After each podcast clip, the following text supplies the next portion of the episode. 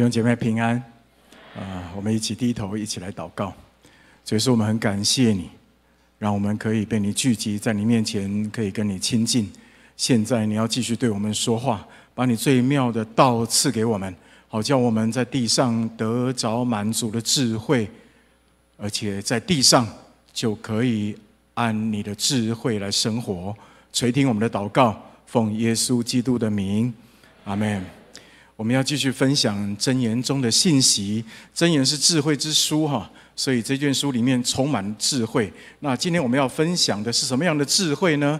我的题目定为叫做“何成喜乐，邦国高举，得着智慧的公义”。啊，所以公义这件事情其实是上帝所给我们的智慧。公义这个字呢，按字面解释哈，其实就是正直与公正。在圣经里面哈，指的就是上帝看为正、看为对、看为好的事。上帝十分看重公义，因为他是公义的上帝。所以《生命记》三十二章第四节那里说，他是磐石，他的作为完全，他所行的无不公平，是诚实无畏的上帝。他又公义又正直，所以。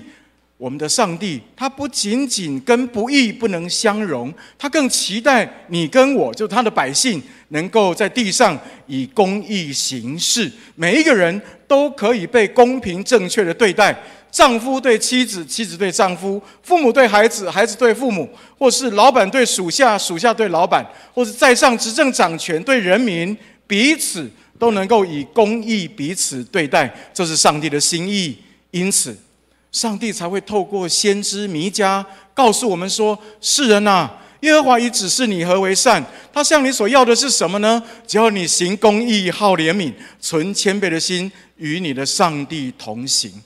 没有人喜欢被不公义对待，同意吗？大人是如此，小孩也不例外。我们家孩子还小的时候，哈，他们两个常常啊，每天啊，都会听到他们申冤的呼声，哈。”妈妈，你看哥哥，他把我的玩具弄坏了，他是故意的，这是深渊的声音啊。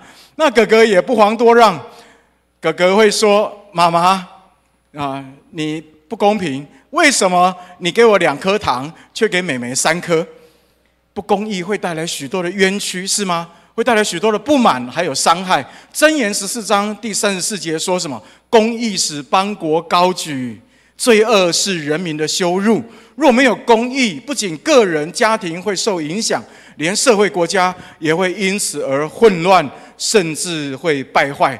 因此，公义绝对是国家社会的需要，也是你跟我我们每一个人的需要。你同意吗？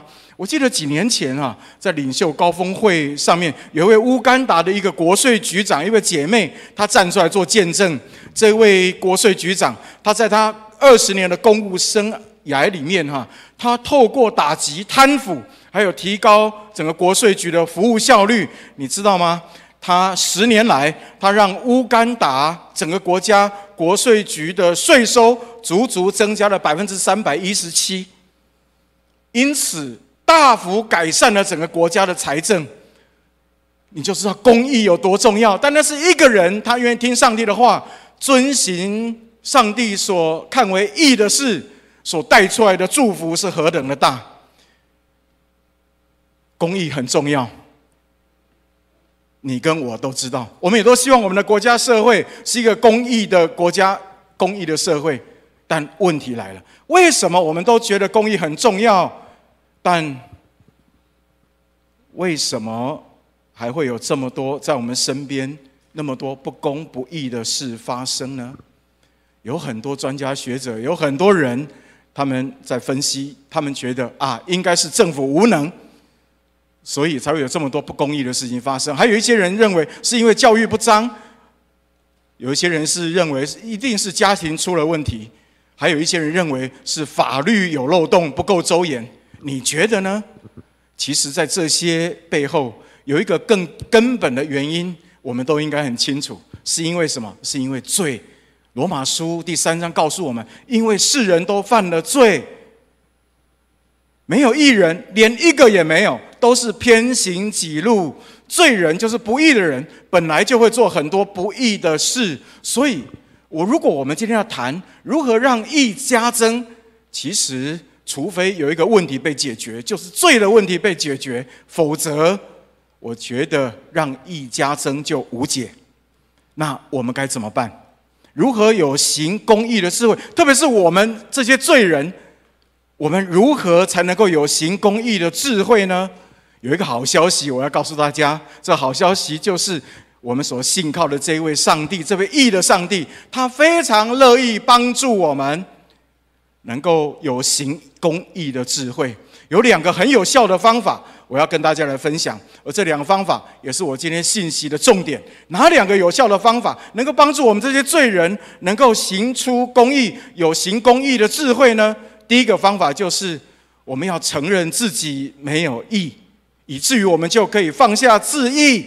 愿意谦卑的来向上帝支取真正的义。我要请弟兄姐妹一起来读箴言第二十八章第五节。箴言第二十八章第五节，在你周报上面有哈，我们一起来读好吗？预备，请。坏人不明白公义，唯有寻求耶和华的，无不明白。我们再读一次好不好？请。坏人不明白公义，唯有寻求耶和华的，无不明白。从创世纪第三章。人吃了分别善恶树的果子之后，人里面就存着一个不义的毒根。为什么我说它是毒根呢？是因为人就开始不管做什么事情，都喜欢以自己作为标准，而偏偏我们的标准又根本就不成标准，所以就产生许多不义的行为。因此，我们需要有一个认知，就是你千万不能够自义，因为自己以为的义不可靠，会偏差。一般人想到要让罪恶减少的方法是什么？通常都是比较治标啊，都比较治标。人所能够想出来的义治治疗罪恶的方法，那个义行通常都还只是治标啊。怎么说呢？好，要么就是两极，一个就是刑罚。怎么治标？你敢你敢再做错事，我打死你，这就是刑罚啊。好，你再不听话，我打更多。OK，这个就是哈其中哈治标的一个方法啊。你打只能打表面了，但是他的内心还是一样，不一定会因为你打他他就改变。这个我们都很了解。那如果万一打管都没有成效怎么办？罪人通常就会有选择另外一个方式，就是放纵。所以前不久立法院有人就提出通奸除罪化。吸毒合法化，有所谓的娱乐性用药，你有听过吗？娱乐性用药合法，什么叫娱乐性用药合法呢？直白的说，就是你在特定的娱乐场合可以吸毒，因为那个吸毒不是为了不是犯罪，而是为了娱乐，所以管不了就合理化它。这是人堕落的罪人减少罪恶的方法。但是你知道这个方法和上帝？在面对罪人的时候，他所想的是怎样除掉罪的方法差很多。上帝如何解决我们罪的问题呢？他是亲自进入我们的生命，承担我们的罪，用他的爱和真理，就是他的话，来帮助我们，使我们的生命能够彻底的被改变，以至于我们就能够活出他定义要我们所活出来的义。所以你们发现，人是治标，但是上帝是治本，因此。要得着智慧的公义，关键是什么？是存着敬畏主和爱主的心来寻求他。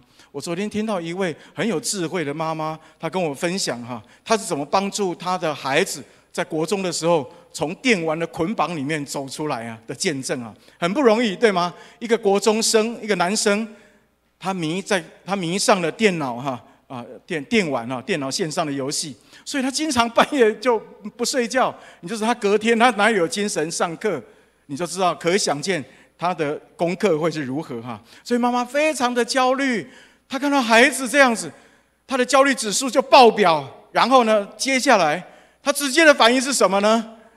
就是用刑罚的方式，他就很严厉的责备他、骂他、凶他、处罚他，但是都无济于事。他说他气到有时候哈。啊孩子上学，他很想啊，一股脑就把他的孩子的电脑窗户打开，自己把它丢到窗户啊，就窗外的楼下去哈。但他一想到有社会新闻说有小孩因此而自杀，所以他就不知所措。那有教会的长辈就提醒他说：“哈，哎，这是属灵征战啊，所以哈，你不能用自己哈那个以为义，用极端的方法来对付你的孩子哈，要不然你不但不能解决问题，搞不好还把你的孩子给毁了，那可怎么办？OK，既然是属灵征战，就必须要用属灵的方法来解决。于是他就做一个决定，我就是决定很了不起啊。他决定每一天用《如何为你的孩子祷告》这本书来为他的孩子。”天天守望祷告，并且祈求圣灵帮助他的孩子有能力可以脱离电脑电玩的捆绑。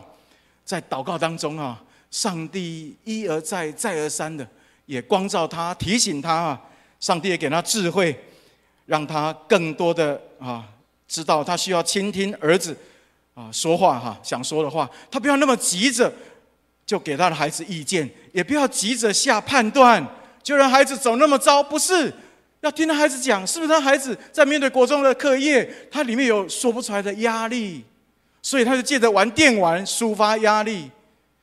上帝给他的意义是什么？比他高明多了。上帝给他的意义，使他知道先快快的听，先快快的祷告，然后他就可以慢慢的说。可以慢慢的动怒，没有想到过了一段时间之后，有一天他的孩子突然被圣灵大大的感动，他自己主动在上帝面前再一次的决志，邀请耶稣做他生命的救主，并且把生命主权交给上帝。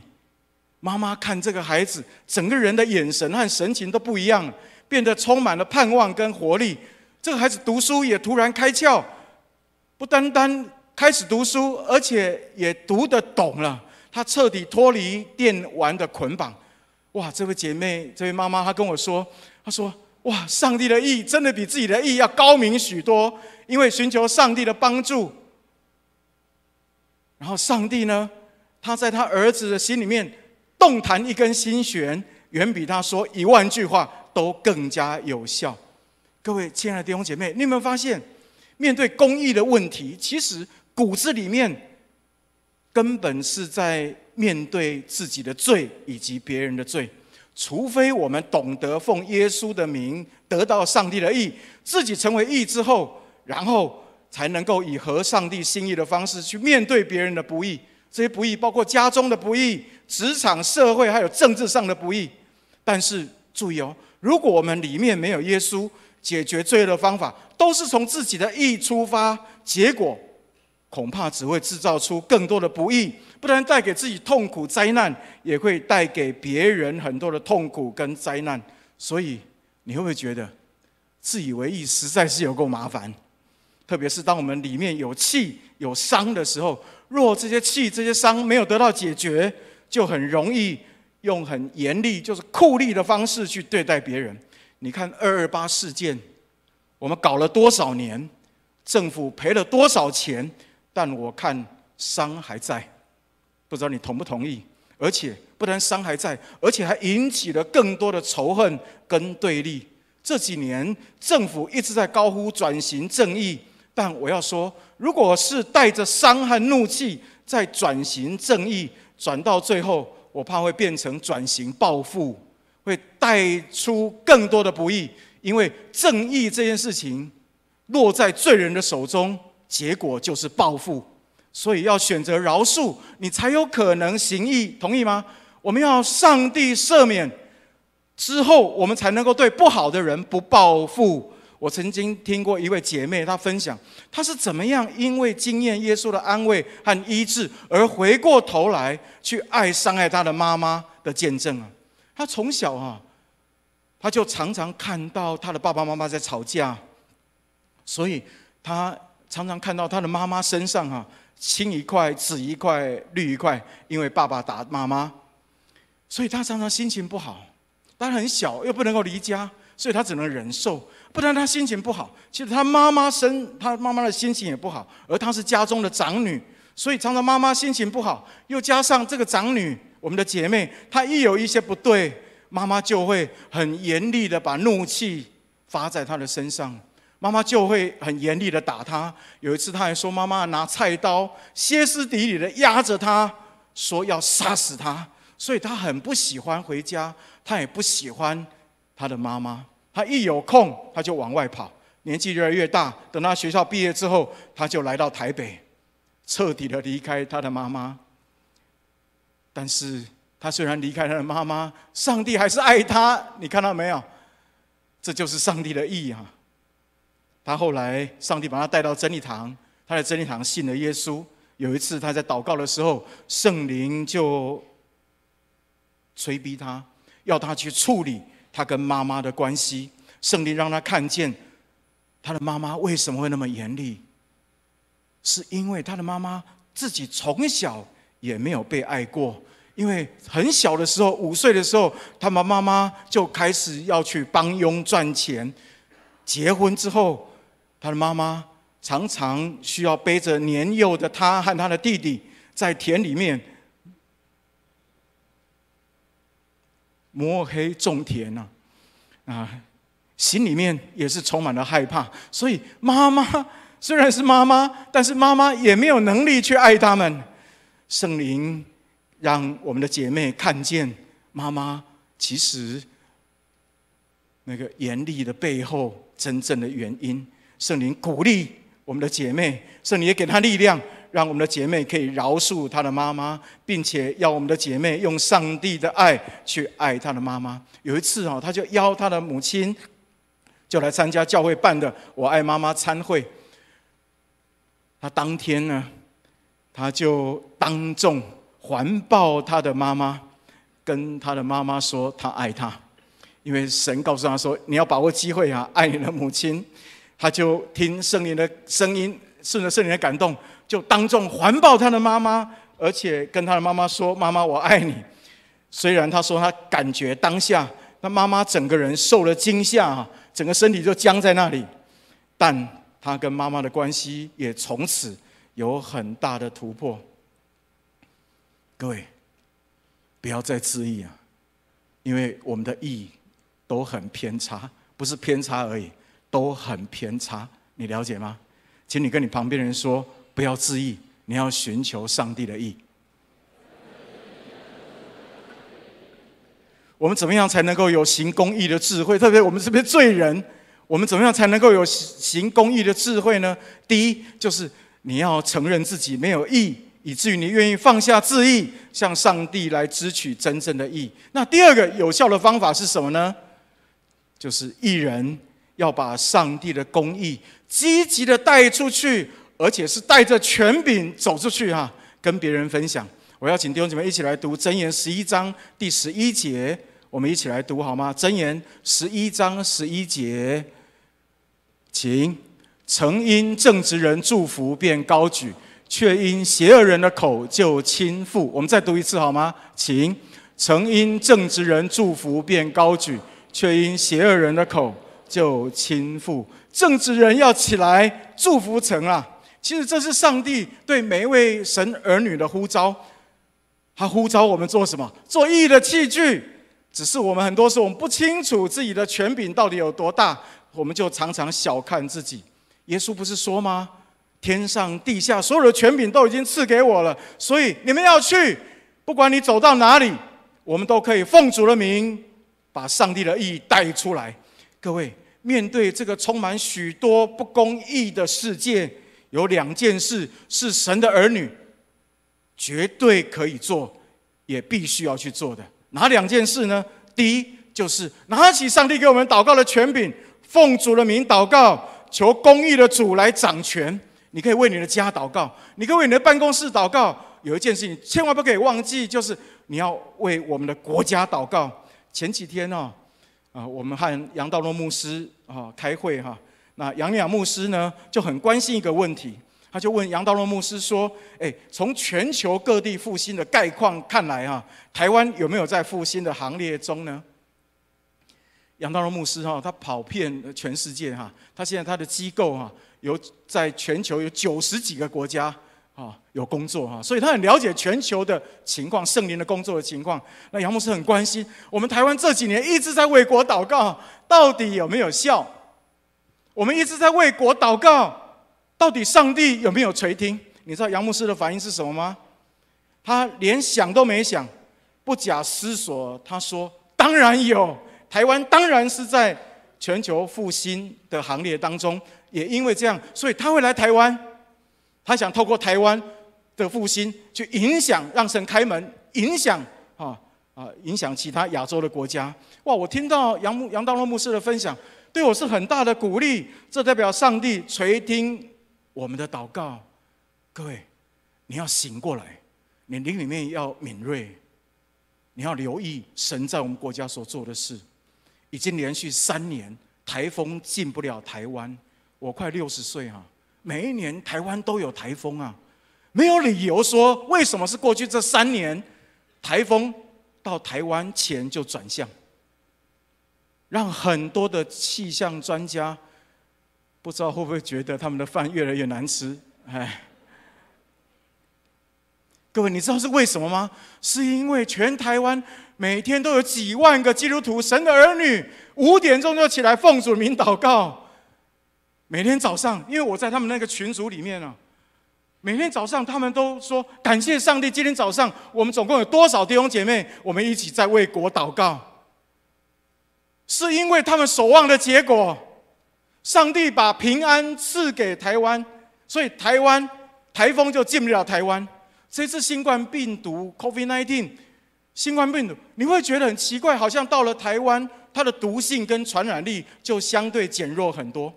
有好几次防疫单位其实都很紧张，都已经发警报了哈，他担心会大爆发。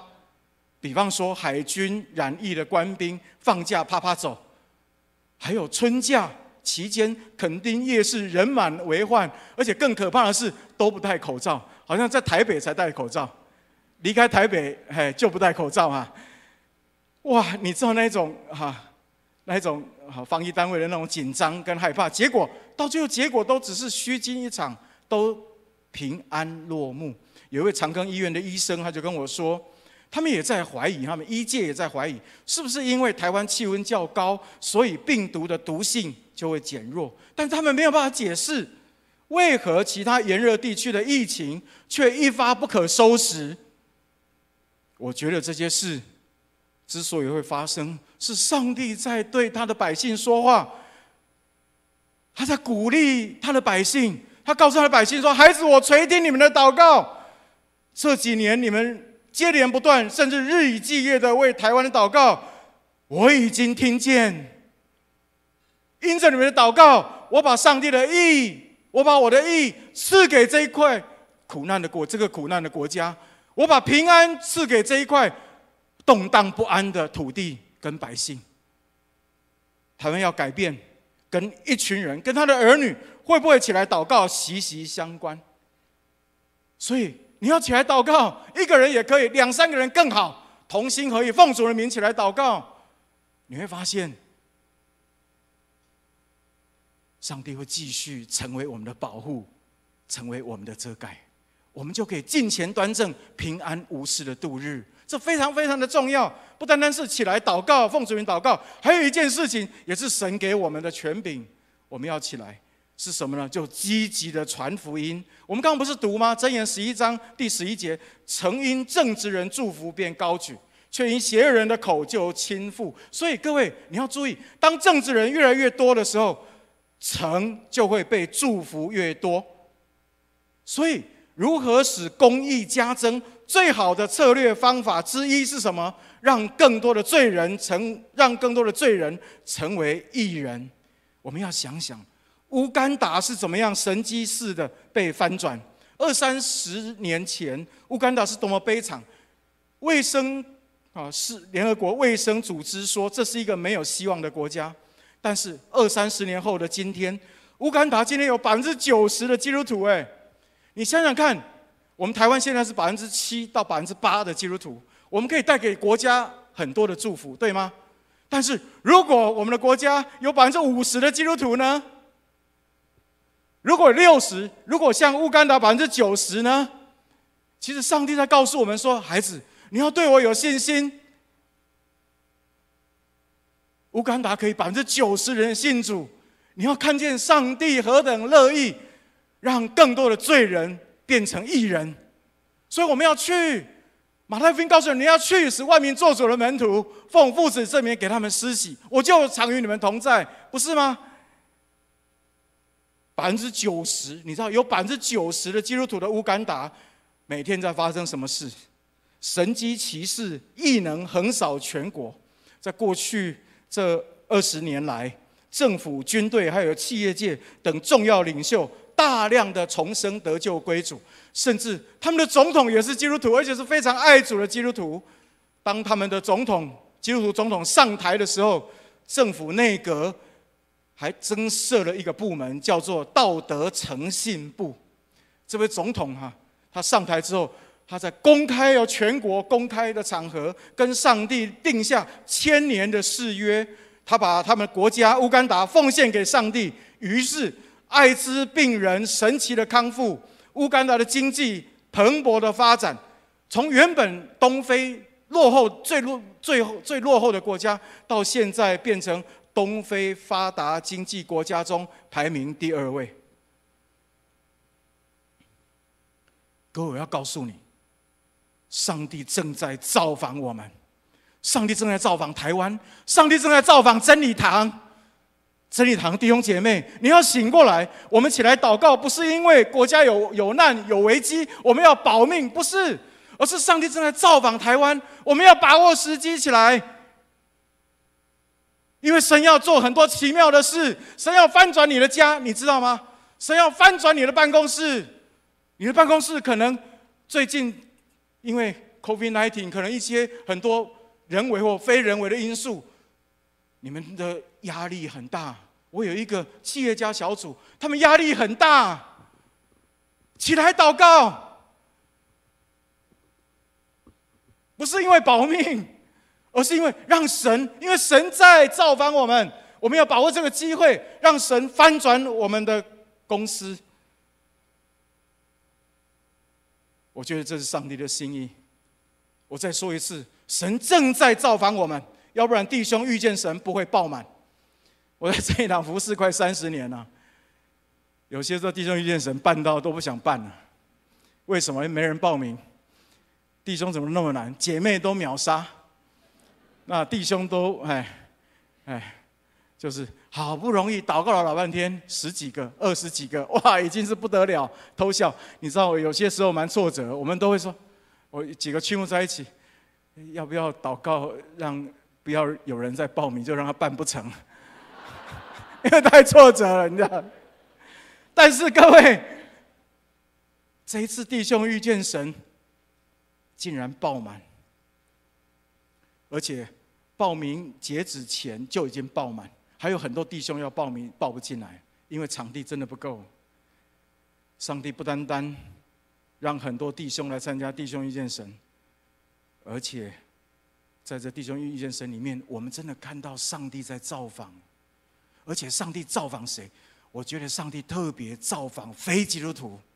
当然，我不是说上帝不造访基督徒，但是我最后在听见证的时候，百分之八十都是非基督徒上去，非基督徒哦，他们在遇见神里面遇见主，你就明白上帝的心意。所以我们要把握时机。有一位非基督徒，他做上来做见证，他说。这遇见神，因为这三天，他也觉得好奇怪，很稀奇。他每一次要上洗手间、上厕所，你看四楼的厕所那个哈，那个啊啊是便盆是很有限的哈，所以大家都要排队。他不管什么时候有意无意有哈去排队哈啊，每一次都排到同样一个位置，够神奇吧？然后呢，每一次抬起头来看，就同样一节经文在对他说话。现在活着的不再是我，乃是耶稣在我里面活着。我觉得太神奇，你去参加特会看看，你会不会每一次都排到同一个位置。他三天不管白天晚上，有意无意都排到同一个位置。然后上帝就对他说：“而他真的经验主啊。”真的经验主圣灵之前那天晚上哭到不行，他感觉他的整个器皿空掉了，然后上帝把他的意、把他的爱、把他的安慰，就不断不断的加，他像一个空的器皿，然后被上帝的爱浇灌一样。还有另外一个非基督徒，非基督徒哦，我要特别强调，他来参加的时候是被逼来的。这个非基督我认识他哈，哦，头很大很大哈。所以他就不信。我说你干嘛来呀？来找茬？不是，他是被逼来的，被逼的好啊。他在遇见神营会里面，圣灵之夜那天，他在那边祷告，他突然觉得他的横膈膜一直在搅动，一直在搅动，所以他就忍不住有一些话要说出来，方言。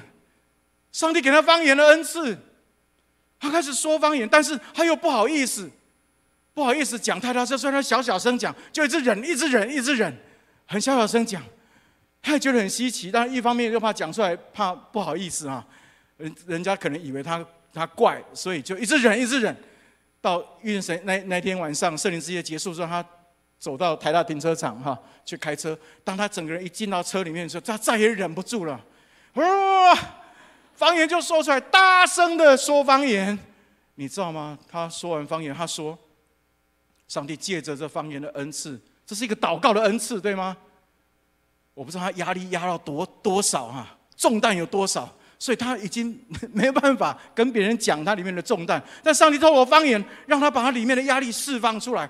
他大声的祷告，祷告完之后，他觉得全身非常的轻省。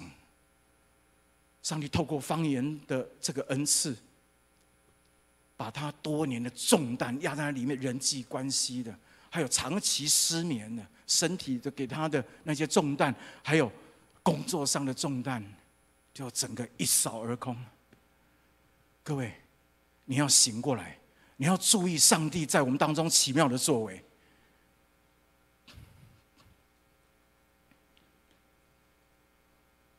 神正在造访台湾。昨天晚上我又听到一个好消息啊！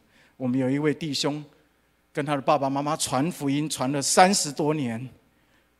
昨天爸爸妈妈欢喜快乐受洗，哇！实在是，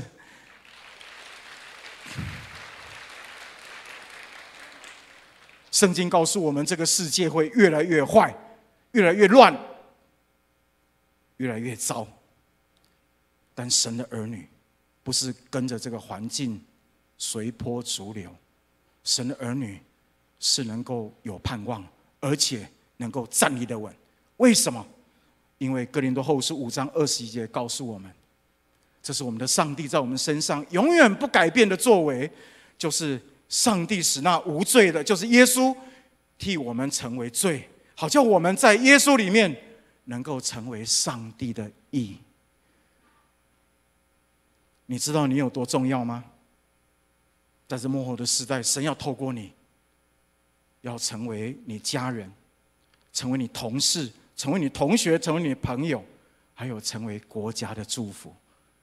你知道吗？愿上帝的意天天在我们身上存留，也透过我们，让我们身边的人，包括我们的国家，能够蒙福。阿门。我们一起低头祷告，天父，我们感谢你，谢谢你在我们当中，谢谢你对我们显现，让我们知道你这位又真又活的上帝，你的全能，让我们无可推诿。我们敬拜你，我们要把我们的心门打开，邀请耶稣，你做我们生命的救主。主啊，我们这些不义的人，我们哪里有义？谢谢你。谢谢你，你这没有罪的，替我们这些有罪的代替我们的罪，好叫我们今天能够领受你的义，何等何等的奇妙！帮助我们，让我们领受你的义，并且能够把你的义分享给我们身边的人，因为这不单单是我们的需要，也是我们身边的人。的需要，谢谢你与我们同在，祷告感谢奉耶稣基督的名，阿门。